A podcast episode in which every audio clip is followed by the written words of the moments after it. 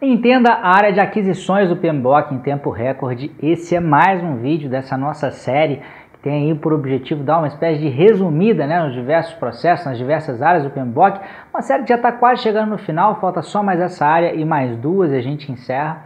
É, e a área de aquisições, ela tem um aspecto que às vezes torna essa área um pouco mais desconfortável para quem está disposto a aprender o gerenciamento de projetos e para quem está interessado em fazer os exames PMP e CAPM, é que é o seguinte, quase ninguém ou muito pouca gente trabalha diretamente com aquisições. Acho que quase ninguém é um pouco exagerado, mas se eu for tomar por base as pessoas que normalmente estudam comigo nos meus cursos, eu percebo que normalmente as áreas de riscos e as áreas de e a área de aquisições são áreas aí que as pessoas têm uma certa dificuldade pela falta de contato com a área. Mas eu tenho certeza que com esse vídeo aqui as coisas vão ficar bem mais fáceis. E antes de a gente entrar aí nos quatro processos da área de aquisições, eu queria falar de aquisições de uma forma um pouco mais, uma maneira um pouco mais informal, para vocês perceberem que não tem nenhum bicho de sete cabeças.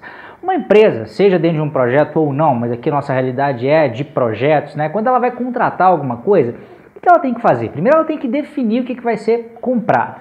Depois, ela tem que uh, encontrar no mercado potenciais empresas aí que poderiam estar dispostas a prestar esse serviço ou vender esse produto.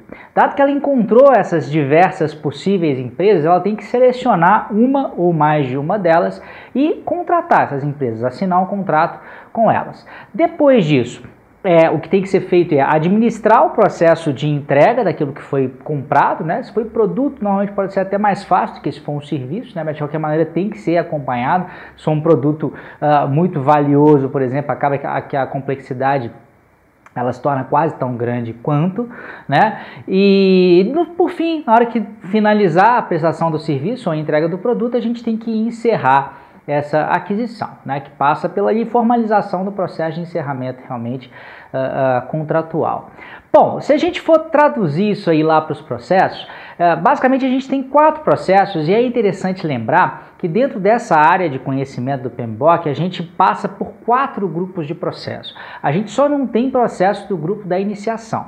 Mas a gente tem planejar o gerenciamento das aquisições, do grupo de planejamento, a gente tem conduzir as aquisições, que é da execução, a gente tem controlar as aquisições, que é do monitoramento e controle, e a gente tem encerrar as aquisições, que é lá do grupo de encerramento, tá? E passando rapidinho por cada um desses processos, tá? Primeiro, planejar o gerenciamento das aquisições. Você já deve se lembrar de vídeos passados dessa série que sempre que eu tenho planejar o gerenciamento de e no final o nome da área, o que esse processo faz é basicamente definir como que essa área vai ser gerenciada ou até como os outros processos dessa área vão ser executados, né? Como é que eu vou executar o conduzir as aquisições, o controlar as aquisições e o encerrar as aquisições.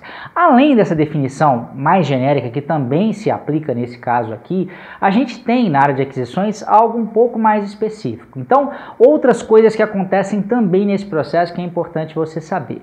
É, nele é que é feita a tal análise de fazer ou comprar, né, que é quando eu vou definir é, é, que tipo de produto ou serviço eu vou uh, uh, adquirir, qual que eu vou preferir fazer internamente, portanto não vai ser necessária a aquisição. É nele, nesse processo que são gerados os documentos de aquisição. Né? Então, por exemplo, um edital de licitação, se você é da área pública ou já trabalhou fornecendo para a área pública, você deve ter visto um edital de licitação, né? Seria nesse processo aqui que ele seria gerado. Se você trabalha na iniciativa privada, o nome mais comum para esse documento de aquisição que é gerado é a RFP, um nome em inglês é Request for Proposal ou solicitação de proposta, que é quando um interessado em comprar alguma coisa publica, né, disponibiliza aí para o mercado um documento dizendo que ela quer comprar aquela coisa para quem tiver interesse aí eventualmente é, se manifestar de alguma forma, tá? Então a definição desses documentos de aquisição é aqui que acontece, a definição dos critérios para seleção de fornecedores é aqui que acontece é, e também a definição do tipo de contrato. Esse é um tema bem sensível, né, especialmente para quem vai fazer os exames PMP e CAPM, é algo que costuma cair, né? A gente tem os, os contratos que gente está mais acostumado aí no nosso, no nosso dia a dia da nossa vida são os contratos de preço fixo, né? Eu vou lá, esclareço o que, que eu quero comprar, o outro lado me diz quanto tempo leva e quanto que vai custar. Mas esses não são os únicos tipos de contrato. Eu não vou entrar aqui em detalhes em todos, mas a gente tem uh, o, também os contratos de tempo imaterial, que normalmente define um preço unitário, né? por exemplo, o valor por hora trabalhada, mas não define a quantidade de horas trabalhadas.